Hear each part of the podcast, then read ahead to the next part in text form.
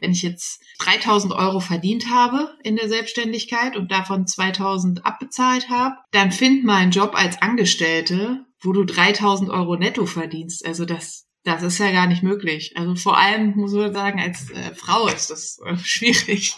Und deswegen hat mich das noch mehr aufgeregt, wenn äh, irgendwelche Leute zu mir gesagt haben, ja, willst du nicht mal was Richtiges arbeiten? Dann wäre das doch alles gar nicht so schlimm.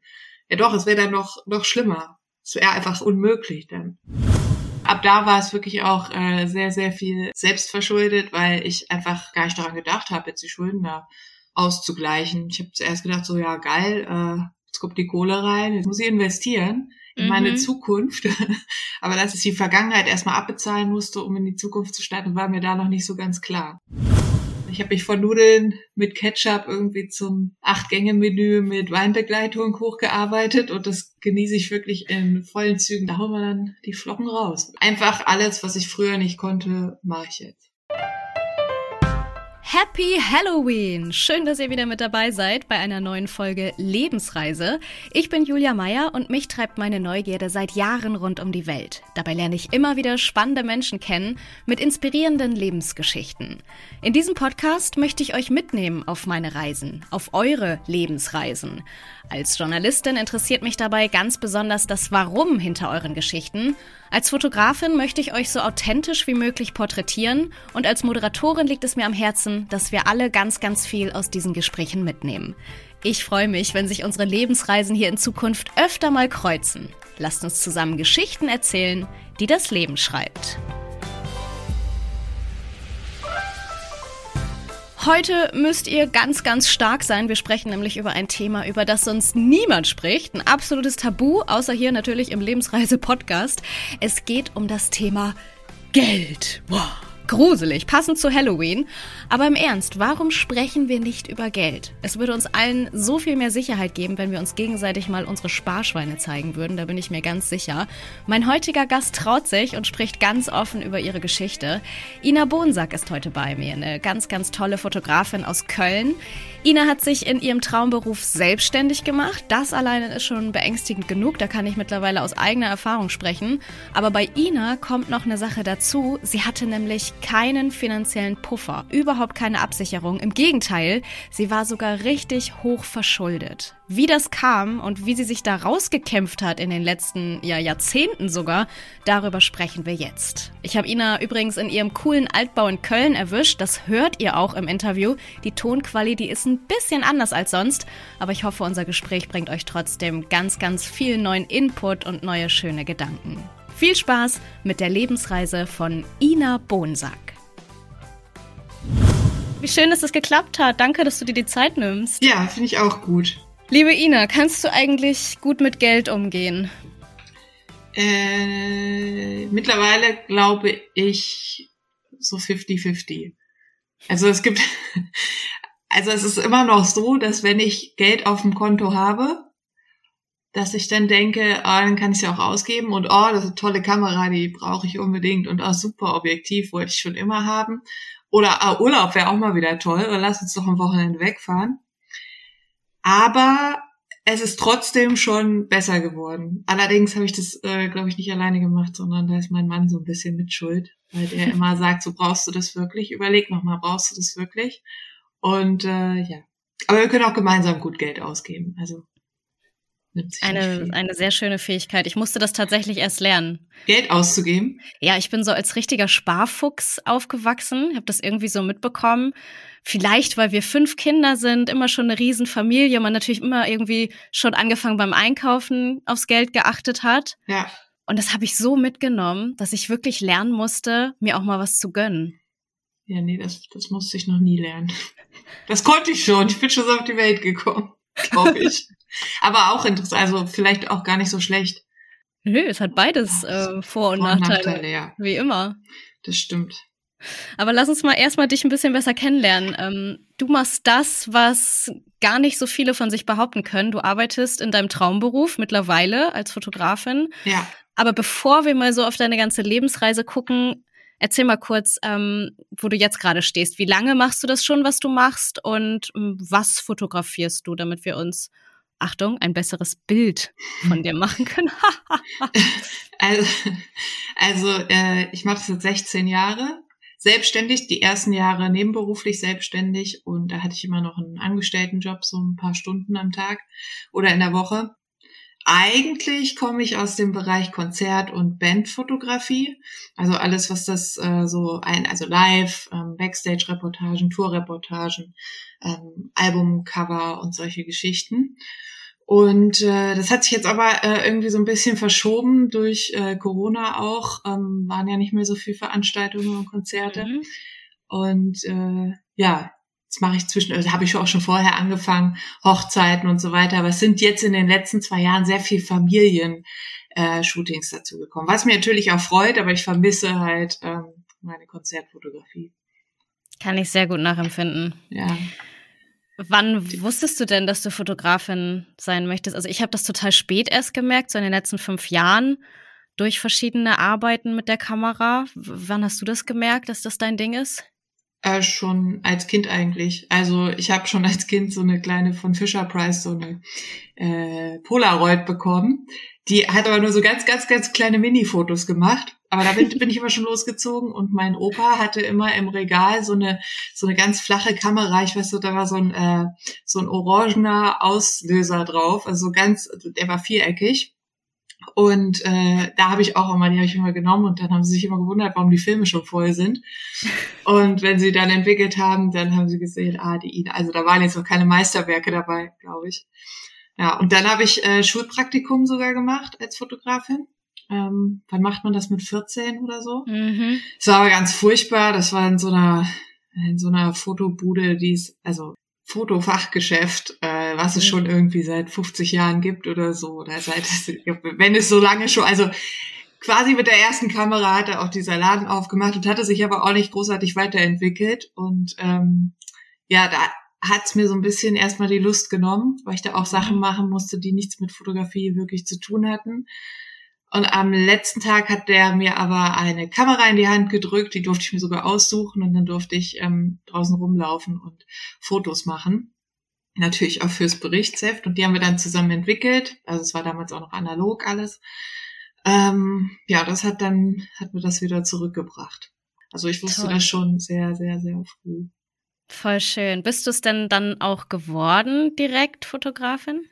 Äh, nee, zuerst, also ich habe mich überall beworben, deutschlandweit. Es gab fünf Ausbildungsplätze.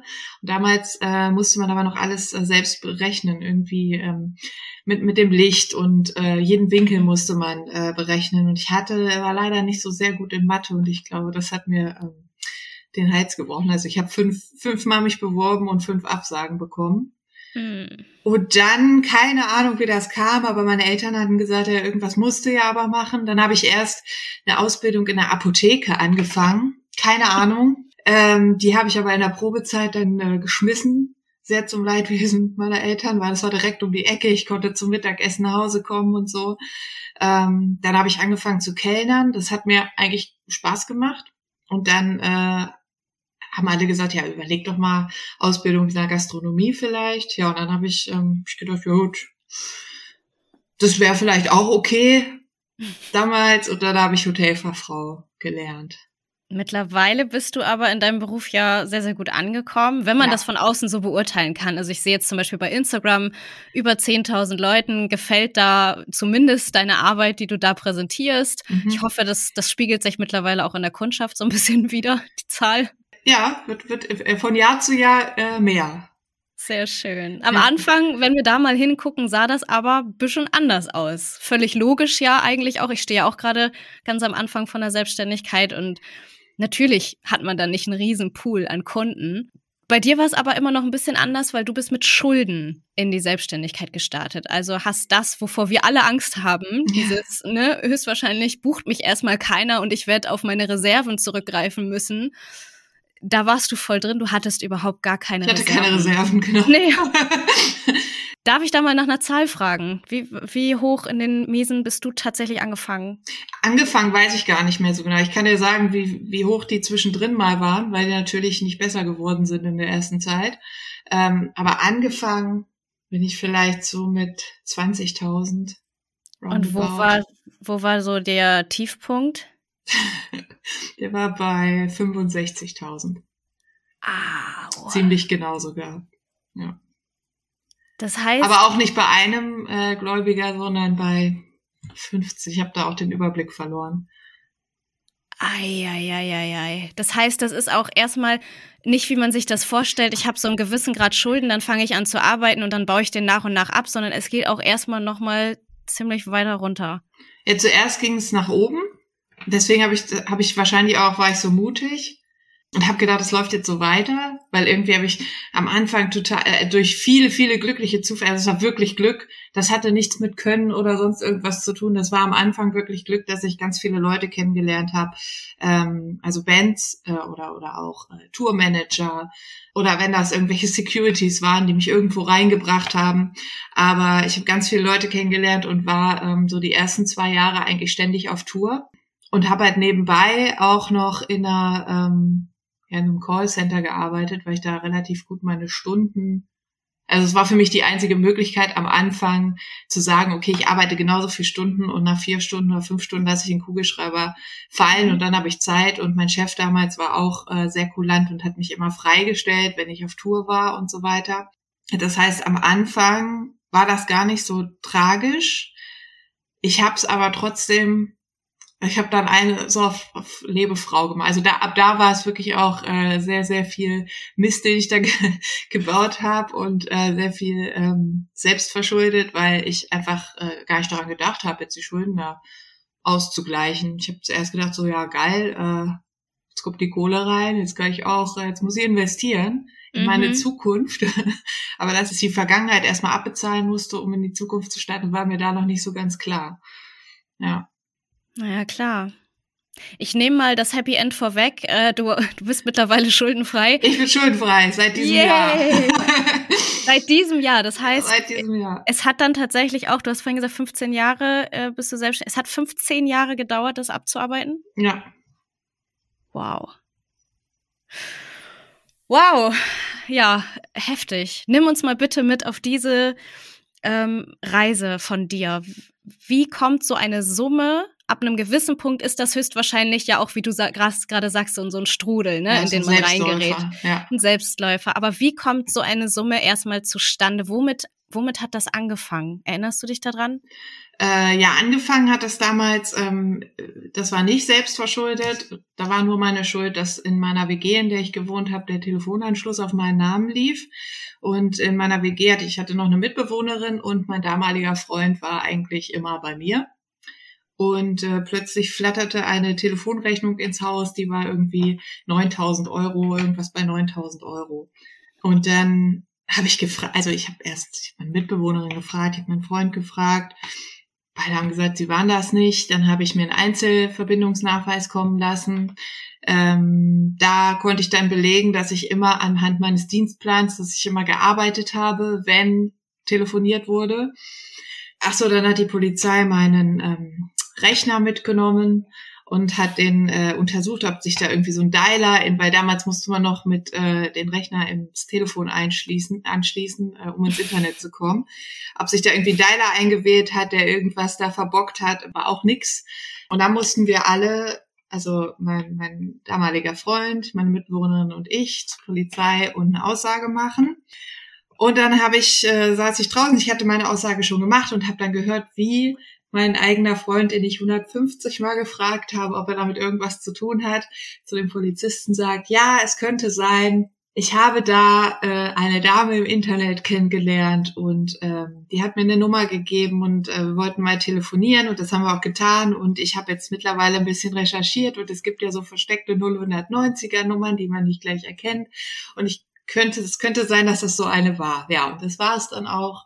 Ähm, also hat er mich zum einen beschissen und zum anderen hat er mir da äh, ordentlich äh, ein Ei ins Nest gesetzt, geldtechnisch. Mhm.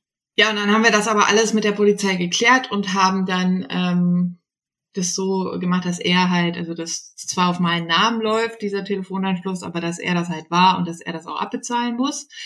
Und da haben wir uns getrennt. Ich bin von Stuttgart nach Hannover gezogen und alles lief eigentlich ganz cool.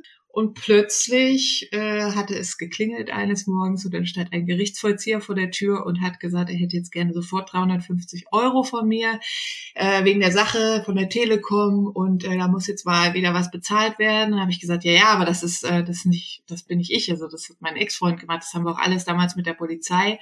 Da hat er gesagt, ja, das ist richtig, das habe ich auch gesehen. Allerdings hat ihr Ex-Freund ähm, Insolvenz angemeldet und deswegen, weil der Anschluss auf ihren Namen läuft, melden wir jetzt wieder wieder bei ihm. Ja, dann oh. herzlichen Dank dafür. Ja, dann äh, ging das los.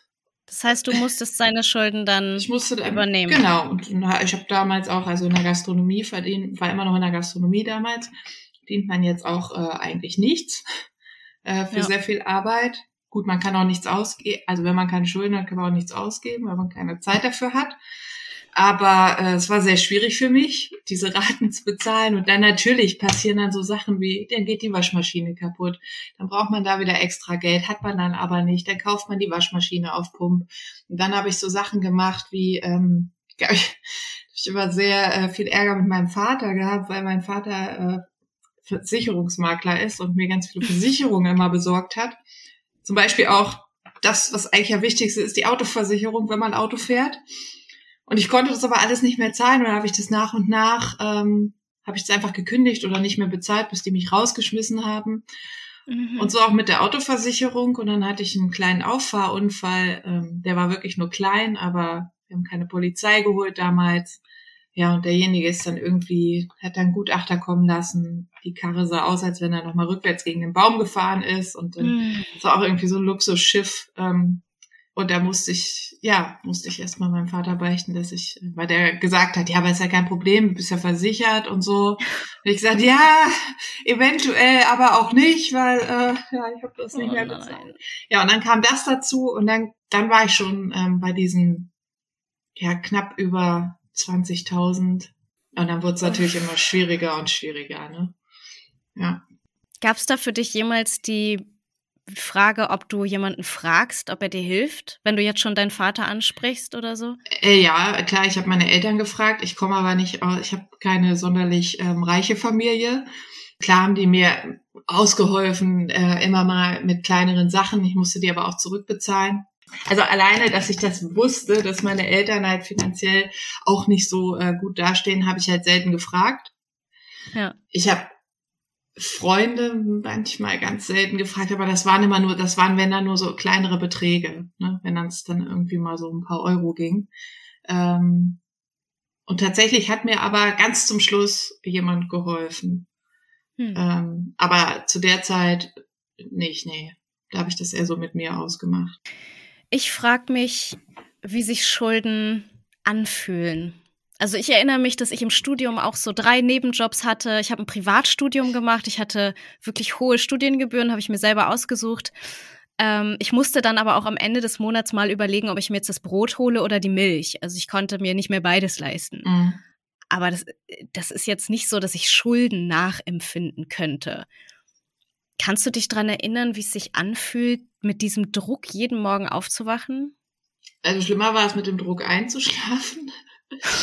Ähm, ich habe auch sehr wenig geschlafen zu der Zeit, lag aber trotzdem, also ähm, da, da kommen auch, da sind die Depressionen dann auch nicht mehr weit. Liegt man dann tagelang im Bett und weiß, man muss was machen, aber man, man kriegt es einfach nicht hin, man kann es einfach nicht. Und ja, was äh, Einkäufe, Essen und so weiter betrifft, also ich habe manchmal monatelang nur Nudeln mit Ketchup gegessen oder ähm, so diesen gab es früher immer bei Plus 39 Cent Toast äh, und war da immer ganz happy, wenn mir Oma oder Mama irgendwie ähm, selbstgemachte Marmelade mal äh, mitgegeben hat. Dann konnte ich die da draus, war eine kleine Abwechslung. Aber ja, so fühlt sich das an. Also man, man, man isst ziemlich viel Mist, was ich dann auch, also ich glaube, das spiegelt sich so im, also auch dann im, im Körper wieder, ne? Also man mhm. sieht auch einfach danach aus, als wenn man Mist isst.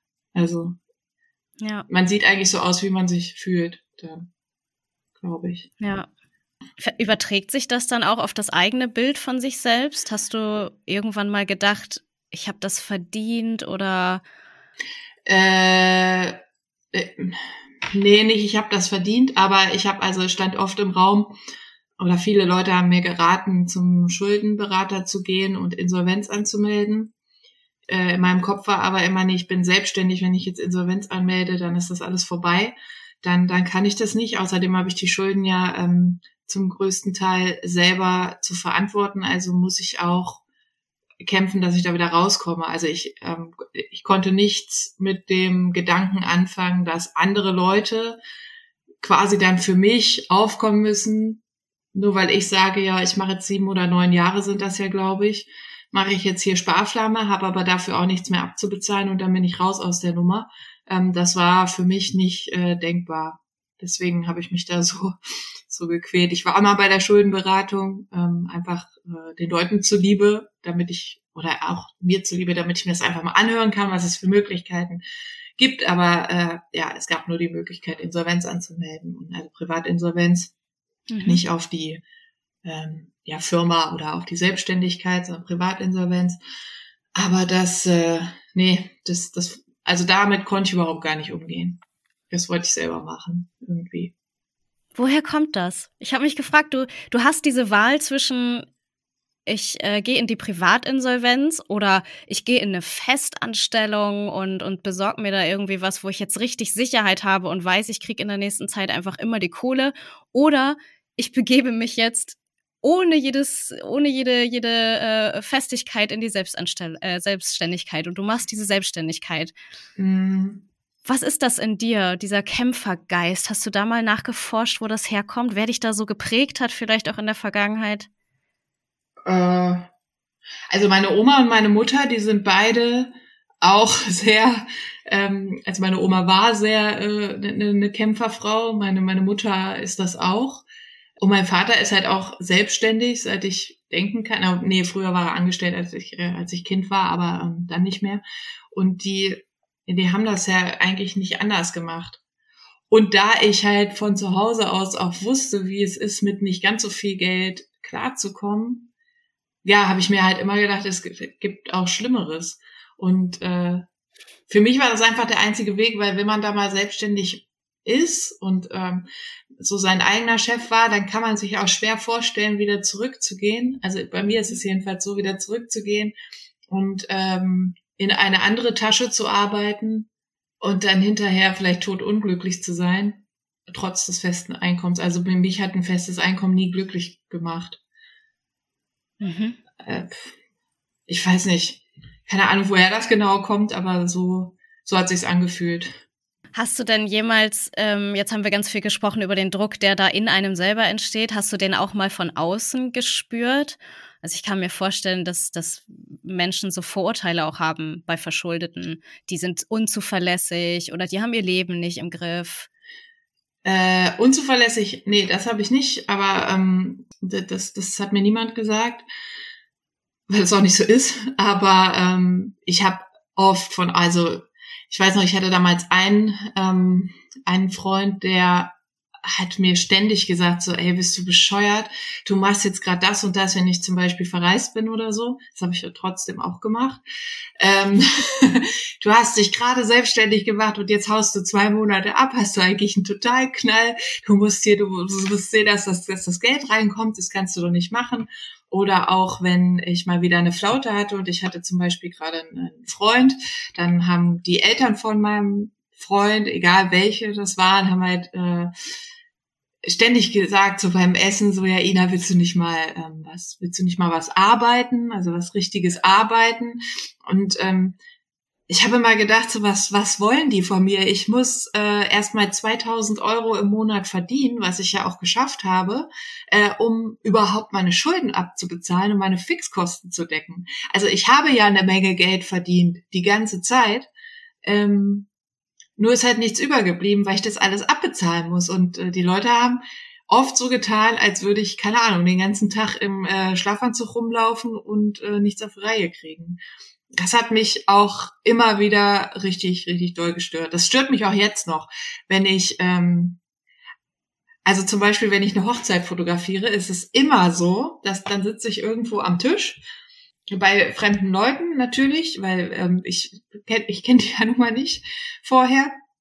Und es ist immer so, es war noch nie anders, dass jemand fragt, das kennen bestimmt auch alle anderen Hochzeitsfotografen. Ähm, und du, äh, also erstmal kommt die Frage, bist du eine Freundin vom Brautpaar?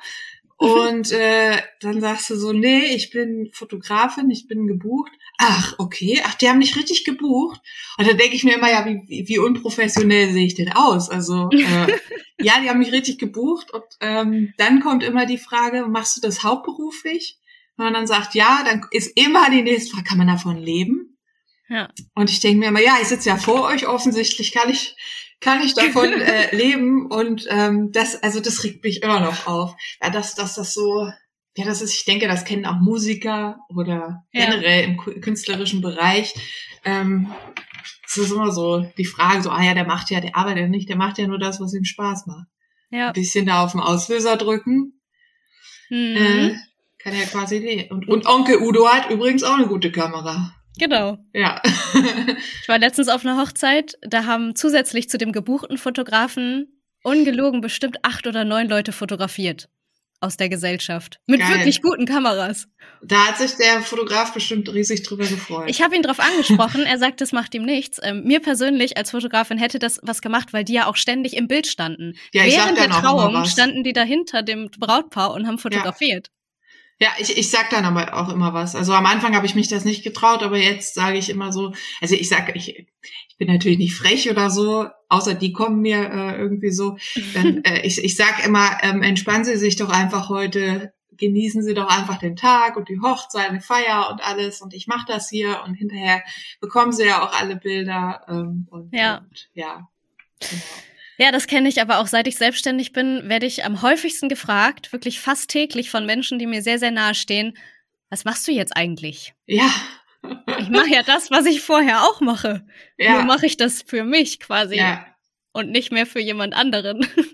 Ja, das ist das ist tatsächlich so. Ich habe also auch äh, jetzt früher, als noch kein Instagram gab, da waren wir alle bei Facebook, ne? Und dann hatte man auch so eine Geschäft, also habe ich immer noch so eine Geschäftsseite, ähm, so so eine ähm, Fotoseite. Und äh, meine Facebook-Freunde, also die ich auch aus dem Real Life kenne, die haben ganz oft gefragt, oder äh, wenn wir da mal gechattet haben oder so, dann hieß es immer so, ja, fotografierst du eigentlich noch oder was machst du eigentlich? Und ähm, ach, machst du das jetzt auch jetzt, nach 16 Jahren, kommen noch Leute, die sagen, machst du das jetzt richtig hauptberuflich? Also machst du jetzt nur das? Ich denke mir immer, Leute, kriegt ihr eigentlich, also wow. Das wird sich wahrscheinlich auch nie ändern. Da darf man sich wahrscheinlich auch gar nicht drüber aufregen. Nee. nee, aber da sind wir ja bei dieser klassischen Einstellung, ähm, damit lässt sich kein Geld verdienen und damit lassen sich erst recht keine so hohen Schuldenberge abarbeiten. Ja, ich bin das lebende Beispiel, dass das doch geht. Sehr, sehr gut. Lass uns mal genau darauf gucken. Ähm, am Anfang der Selbstständigkeit sind natürlich so ein paar Dinge sich auch zu besorgen. Bei Technik, Kameras denke ich an meinen Schrank, der Werte von 10.000 Euro schluckt hier mittlerweile. Mhm. Wie hast du denn überhaupt deine Technik damals bekommen und, und die Grundlage, um zu starten? Ähm, tatsächlich habe ich, ist ein bisschen peinlich jetzt, aber die ersten Shootings, bevor die ersten Bands kamen, und ich hoffe, da hört jetzt keiner zu, der bei mir damals vor 16 Jahren mal Shootings gemacht hat. Aber ich hatte äh, nur so eine kleine Digicam, also so eine Pocketcam. Oh Gott. Und dann habe ich mir so ein, habe ich mir so einen Kamerakoffer geholt mhm. und bin mit dem Kamerakoffer und der kleinen Digicam zum Shooting gegangen und habe dann gesagt so, hey, ich würde gerne mit dir heute was ausprobieren. Ich habe mir hier diese kleine noch geholt. Ähm, die soll irgendwie soll sein wie eine, also die Ergebnisse sollen irgendwie sein wie bei einer Spiegelreflex. Ich habe die große noch dabei, ist hier in der Tasche. Äh, wenn das nicht klappt, dann nehmen wir die, aber ich würde das gerne mal ausprobieren. Ja, und so habe ich die ersten Shootings gemacht und das erste Geld verdient, womit ich dann eine gebrauchte ähm, Spiegelreflex gekauft habe. Ja. Unfassbar. Aber so ja. funktioniert's. Ja, so funktioniert es, stimmt. Wie, wie hast du es dann tatsächlich geschafft, da rauszukommen? Also ich, ich finde, Kunden generieren am Anfang generell schwierig. Ähm, wie, wie macht man das, wenn man den Druck im Hinterkopf hat? Ey, ich muss jetzt hier wirklich, was hast du gesagt, 2000 Euro Fixkosten im Monat allein ja. schon mal kriegen. Ja, das ist schwierig. Also da, ähm, da gab es auch echt Zeiten, wo ich mich selber nicht leiden konnte, wenn ich die Leute an, also ich habe dann auch Leute angeschrieben und habe gesagt, hey, ähm, du hattest dich doch mal für ein Shooting interessiert, äh, ich habe jetzt ein, ein, Angebot und ähm, vielleicht ist das ja was für dich. Und dann habe ich mir irgendwann gedacht, das kann doch nicht sein, dass ich jetzt Leuten hinterher renne, dass sie ein Shooting bei mir machen sollen. Und dann konnte ich mich immer selber nicht leiden dafür. Oder ich habe auch, als ich damals noch ähm, nebenbei bei einem anderen Fotografen gearbeitet habe und so ein paar Lichter rumgerückt habe und so weiter. Und für den habe ich Shootings organisiert.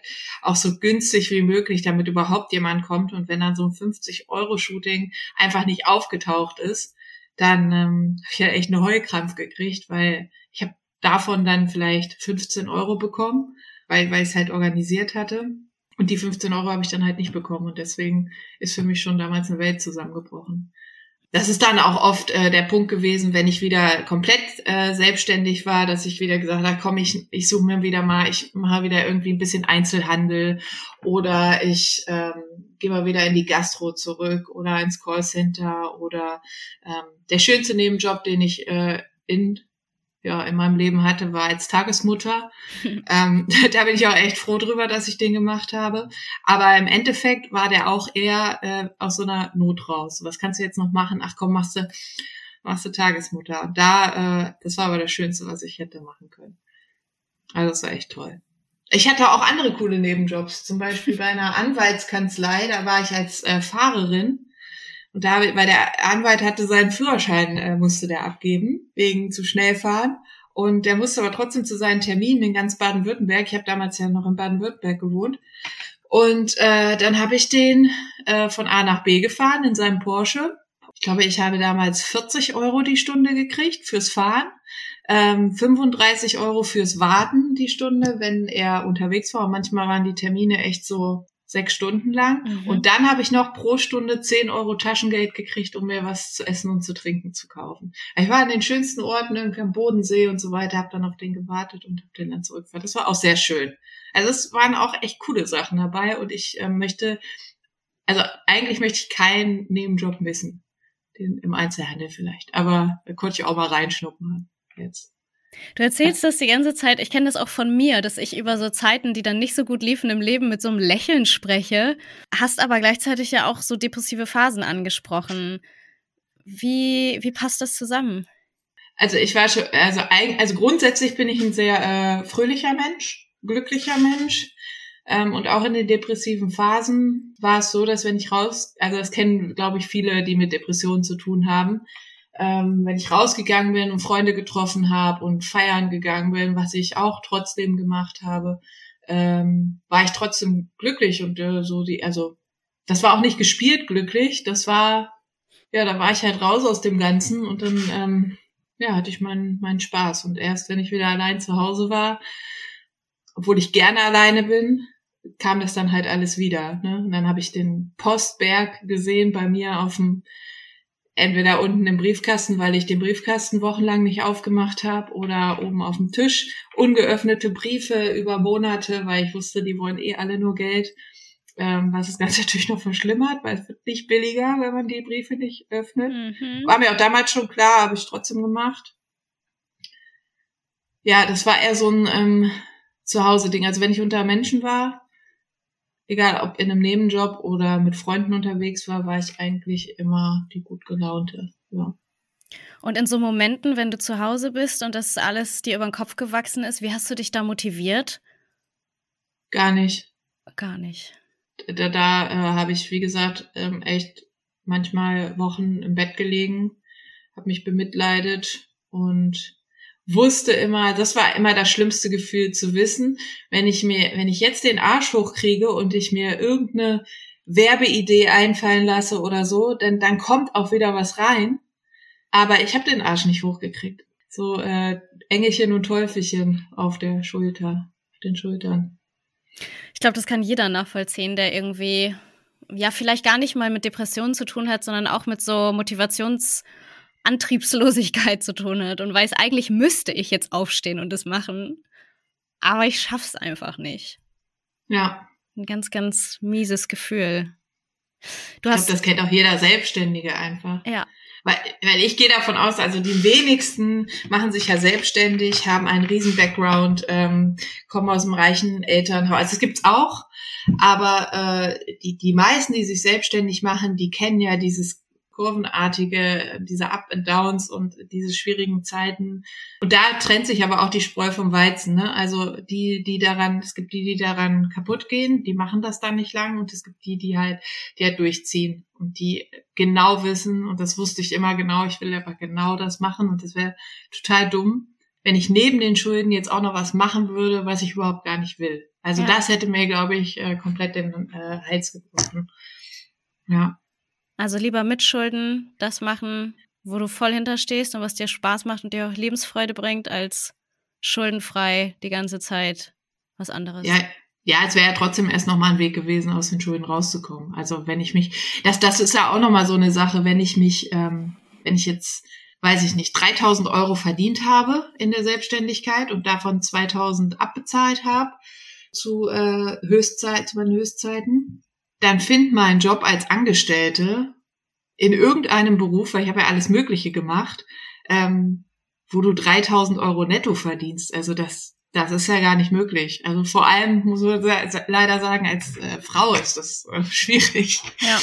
Ähm, und von daher, also in der Gastronomie, was ich ja gelernt habe, ähm, schon mal gleich gar nicht. Ja äh, auch nicht als, äh, erst recht nicht als Wiedereinsteiger. Und alles andere, da war ich ja kompletter Neuling. Also alle anderen Berufsfelder, in die ich reingeguckt habe. Das, das, kriegst, das kriegst du ja nicht hin. Von daher gab es auch gar keine andere Option. Und deswegen hat mich das noch mehr aufgeregt, wenn äh, irgendwelche Leute zu mir gesagt haben, ja, willst du nicht mal was Richtiges arbeiten? Dann wäre das doch alles gar nicht so schlimm. Ja doch, es wäre dann noch, noch schlimmer. Es wäre einfach unmöglich dann. Ja. So. Ja. Das stimmt. Du hast schon angesprochen, dass dein Partner auch einen ganz, ganz wichtigen Beitrag geleistet hat. Ähm, ich stelle mir das schwierig vor in so einer Kennenlernphase, wenn man schon so vorbelastet wie du ja auch aus einer Partnerschaft mhm. kommt, wo das so schief gegangen ist, dieses ja. Thema. Ähm, sowas dann anzusprechen. Weißt du noch, wie du das, ob du das früh angesprochen hast, so hey, ich komme übrigens mit, mit Schulden daher? Also ich hatte, ähm, ich war fast acht Jahre, sieben Jahre Single viel auch aus dem Grund, weil ich äh, mir nicht vorstellen konnte, jemandem zu sagen, hey, es könnte übrigens sein, dass wir ähm, Samstagmorgen mal geweckt werden, weil der Gerichtsvollzieher äh, vor der Tür steht ähm, oder dass der äh, meine Briefberge sieht, ja, und mich dann natürlich fragt, warum ich die nicht aufgemacht habe. Ähm, deswegen war ich sehr lange äh, Single, also nicht nur deswegen, aber auch deswegen. Immer wenn sich mal wieder was angebahnt hat, wo ich gedacht habe, na, könnte vielleicht, dann habe ich wieder gedacht, nee, aber auf Dauer also so richtig so mit Einblick in diese ganze Sache, das geht nicht. Die rennen ja alle weg. Aber als ich meinen Mann kennengelernt habe, da hatte ich schon, ähm, da, also ich hatte, ich habe ja gesagt, mir hat mal jemand äh, geholfen. Und das waren ähm, von einem meiner Ex-Freunde die äh, Eltern. Die haben mich einmal abends angerufen, da waren wir schon gar nicht mehr zusammen. Ich bin aber äh, immer noch gut mit seiner Schwester befreundet. Und äh, die haben mich gefragt, ob wir essen gehen wollen. Dann bin ich mit den Essen gegangen und irgendwie hatte ich schon so ein Gefühl und dann haben die mir angeboten, dass die, also weil, weil die zu mir gesagt haben, ja gut, du hast halt so viele Gläubiger und das, ähm, ja, es wäre halt besser, wenn du nur einen hättest, ähm, um einfach auch den Überblick zu behalten. Und dann haben die mir angeboten, dass sie alle meine Schulden auf ihre Kappe nehmen, das alles abbezahlen und ich quasi einen äh, Privatkredit bei denen habe. Und äh, ja, das ist mir nicht leicht gefallen, also wirklich nicht leicht gefallen. Aber ich habe es letztendlich gemacht, weil ich äh, zu der Zeit auch überhaupt gar keinen anderen Ausweg mehr gesehen habe. Ja, dann hatte ich den Privatkredit. Der war dann auch nicht mehr so hoch vom, ähm, also ich habe ja vorher schon eine ganze Menge alleine abbezahlt und äh, da war die Rate auch nicht mehr so hoch. Und äh, das heißt, äh, ich, ich hatte mehr Geld auch ähm, dann zur Verfügung äh, für mich. Und das war schon die Situation, als ich dann meinen Mann kennengelernt habe. Das heißt, ich konnte ihm das äh, ganz anders auch ähm, rüberbringen mhm. und sagen, ich habe da, ich, ich muss noch einiges abbezahlen. Das wird auch noch ein paar Jahre dauern. Aber äh, ich habe da jemanden, der mir hilft und ähm, ja, ich habe auch immer wieder versucht, in den Jahren, bis das abbezahlt war, das äh, auf meine Kappe wieder zurückzunehmen, weil ähm, das natürlich auch eine Belastung ist. Und das stand auch immer zwischen mir und meiner Freundin, mhm. weil halt äh, deren Eltern das für mich gemacht haben. Ja, ich habe es aber, ich habe es nicht hingekriegt, das auf meine Kappe zu nehmen. Und ähm, auch meine Eltern haben das nicht hinbekommen, weil die Summe immer noch zu hoch war und äh, für die das auch schwierig ist, in dem Alter noch irgendwie mhm. äh, im Alter noch einen Kredit aufzunehmen. Ja, und dann habe ich das bis zur letzten Rate bei ihr abbezahlt. Jetzt ähm, bis wow. Dann bin ich fertig geworden im März dieses Jahr. Erinnerst das war ein schönes Gefühl, die letzte ja. Überweisung. Ich wollte gerade fragen, erinnerst du dich noch an diesen Tag, als ja. es dann endlich abbezahlt ja. war? Das war wie, also das, ähm, auch schon das Jahr davor habe ich gedacht, so jetzt ist echt äh, Licht am Ende des Tunnels. Dann habe ich jeden Monat habe ich mir ausgerechnet, ob es wirklich März ist. Ähm, und dann habe ich mir auch gedacht, okay, wenn jetzt noch ein Riesenjob reinkommt, dann bezahle ich es einfach jetzt schon ab. Hat dann aber, ach so, es wäre, glaube ich, Juni gewesen, aber ich habe dann die letzten Raten alle zusammen im März bezahlt. Genau, da war es im März zu Ende. Ich kann dir das gar nicht beschreiben, was das für das ist ein ganz anderes Lebensgefühl. Also das ist so, äh, ganz viel Leichtigkeit, weil ich jetzt weiß, wenn es mal einen Monat echt kacke läuft, dann habe ich aber nichts, ähm, außer was halt jeder hat, der ein Auto fährt oder so, ne? Das ist mein Auto oder so, aber ähm, sonst halt nichts. Und es steht keiner, kaum keine Briefe mehr, keine bösen Briefe mehr, steht auch keiner mehr vor der Tür. Das habe ich alles nicht mehr. Das ist schön. Wie spannend, dass du das so erzählst, weil ich, wenn ich vor der Selbstständigkeit stand, immer gesagt habe, oh Gott, wenn ich nichts verdiene, dann ist da ja ein Riesenberg von Ausgaben. Und du sagst, wenn ich jetzt nichts verdiene, dann ist da nur, nur dieses kleine bisschen. Ja. Aber mehr eben nicht. Ja, aber das ist auch ein Riesenunterschied einfach. Absolut. Also klar, ich muss mich auch versichern und so weiter. Natürlich ist selbstständig sein immer noch ähm, relativ teuer. Also du musst, du musst trotzdem noch relativ viel Geld verdienen. Aber es ist ja wirklich nichts im Vergleich zu dem, was ich vorher da, ähm, was ich vorher raushauen musste. Also es ist, also am, am ersten, ersten Monat habe ich gedacht, was mache ich jetzt mit der ganzen Kohle? Habe ich gleich wieder gedacht, so, ach, Weltreise, hier, komm. Aber ist, nee, habe ich nicht gemacht. Dank Corona, danke. ja.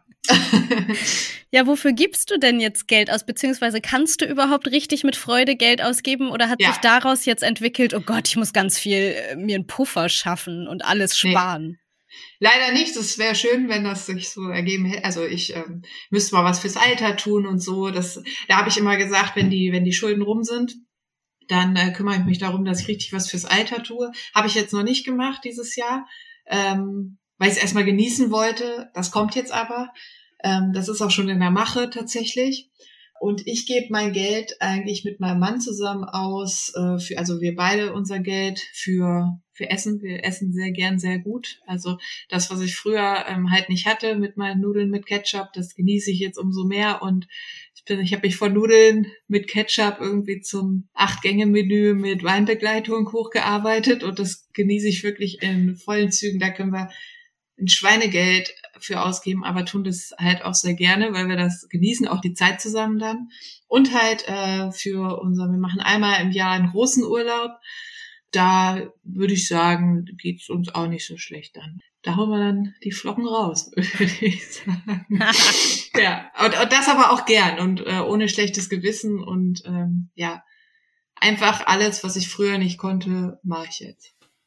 Spürst du da sowas wie Dankbarkeit dafür, dass du das durchmachen musstest, weil du es jetzt anders genießen kannst? Dankbarkeit nicht direkt, weil es gab viele Sachen, auf die hätte ich wirklich ähm, irgendwie gerne verzichtet oder dass sie anders gelaufen wären so ein bisschen. Aber ähm, ich bin trotzdem froh, weil ich mit anderen Menschen, glaube ich, noch mehr mitfühlen kann. Ähm, auch mit, mit Kunden und so weiter, wenn halt wenn Shooting halt jetzt einfach auch nicht geht, weil äh, zu teuer, das kann ich ganz gut nachvollziehen.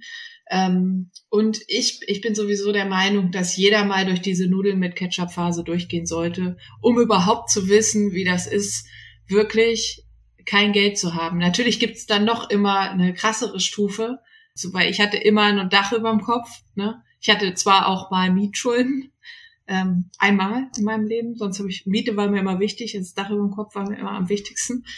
Ich hatte immer Dach über dem Kopf, ich hatte es immer ähm, warm. Ich glaube, ähm, sagt man ja, dass man, wenn man Dach über dem Kopf hat und man hat es warm, dass man dann schon zu den äh, reichsten, reichsten Menschen auf der Welt gehört. Von daher war ich vielleicht gar nicht so arm, wie ich das jetzt hier so darstelle. Aber ich, ich finde, dass da, also dass, dass jeder mal, also dass es jedem gut täte, da mal so äh, durchzugehen, um auch besser irgendwie auf andere einzugehen oder so. Ja, jetzt hast du es gerade gesagt, dass du da logischerweise eine ge gewisse Empathie für verschuldete Menschen ähm, spürst. Was wünschst du dir von den Menschen, die das nicht nachempfinden können, im Umgang mit Menschen, die Schulden haben?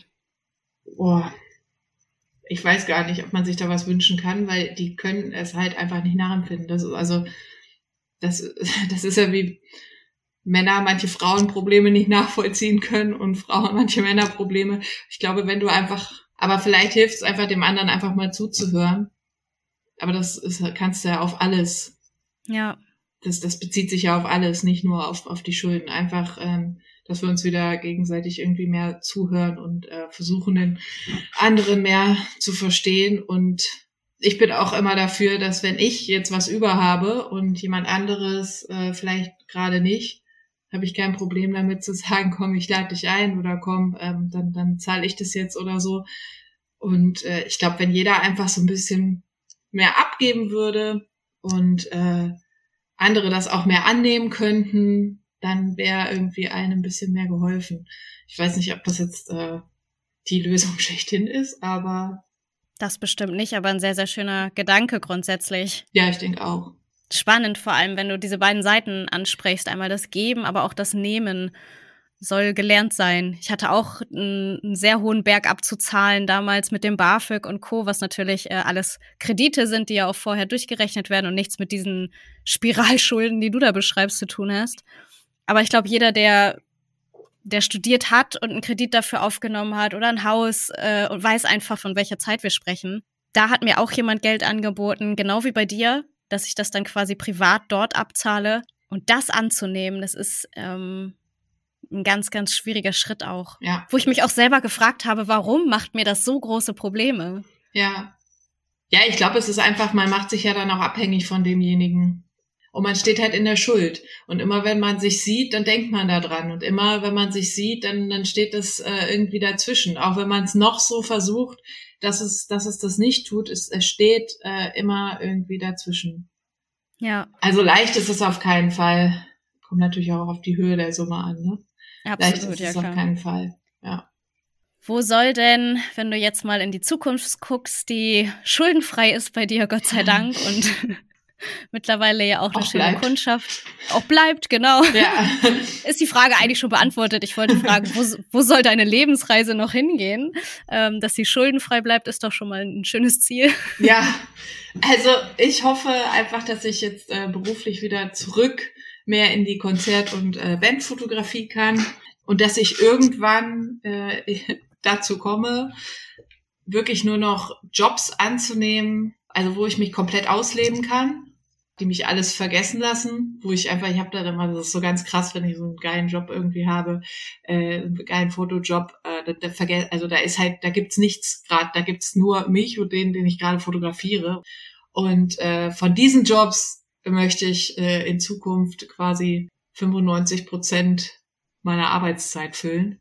Gibt immer mal, ich mache alle Jobs gerne, das mal vorab und ich freue mich immer über jeden Kunden.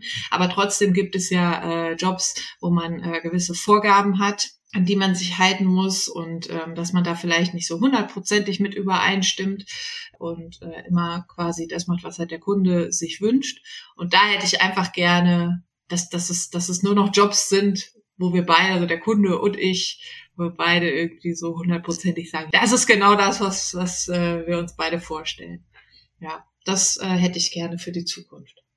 Genau. Toll. Das wünsche ich dir auch sehr. Und ein Dankeschön. bisschen auch mir. ja, dir wünsche ich das auch. Also, wenn du sagst, du hast dich jetzt erst gerade selbstständig gemacht, aber das wird. Ja, wenn ich solche Geschichten von dir höre, ähm, ich finde es einfach sehr motivierend, dass, dass man so gestartet halt trotzdem, wenn man den, den Mut aufbringt und das Durchhaltevermögen aufbringt, ähm, da sowas Tolles aufbauen kann. Ich meine, da habe ich ja eine sehr, sehr gute Ausgangslage. Ja, ich hoffe auch, dass das äh, ein paar Menschen einfach Mut macht.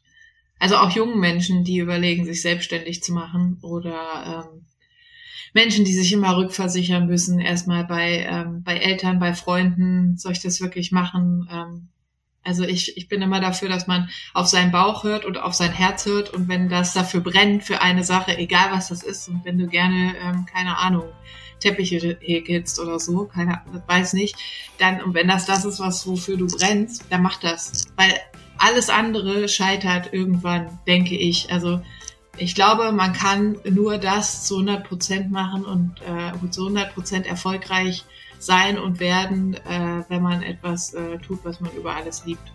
Dann hat man eigentlich schon gewonnen, weil dann ist man eigentlich schon erfolgreich.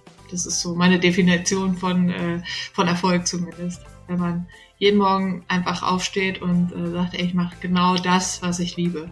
Ob da jetzt äh, die unglaublich große Kohle bei rumkommt oder nicht, aber äh, ich glaube, das ist, das ist schon, da ist man schon sehr erfolgreich.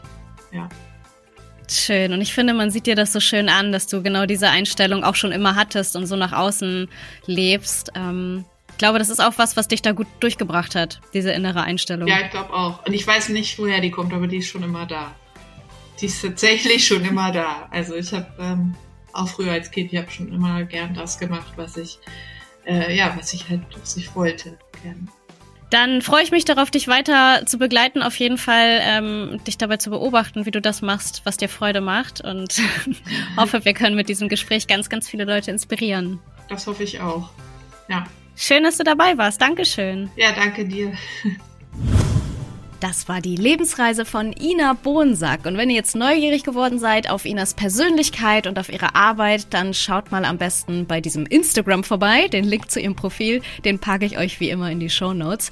Und wenn ihr dann schon unterwegs seid im World Wide Web, dann nehmt euch doch bitte auch kurz die Zeit, bewertet meinen Podcast. Das könnt ihr machen auf Apple Podcast. Wenn ihr nicht bei Apple hört, dann klickt in eurem Streamingdienst unbedingt auf Abonnieren und erzählt am besten noch all euren Freunden vom Lebensreise Podcast, damit wir so wichtige Themen wie zum Beispiel heute das offene Gespräch über Geld mehr unter die Leute bekommen. Das würde mich wirklich sehr, sehr, sehr freuen. Zwei Wochen habt ihr Zeit für diese Hausaufgaben. Ich kontrolliere das dann auch. Und dann hören wir uns wieder in 14 Tagen. Bis dann, macht's gut.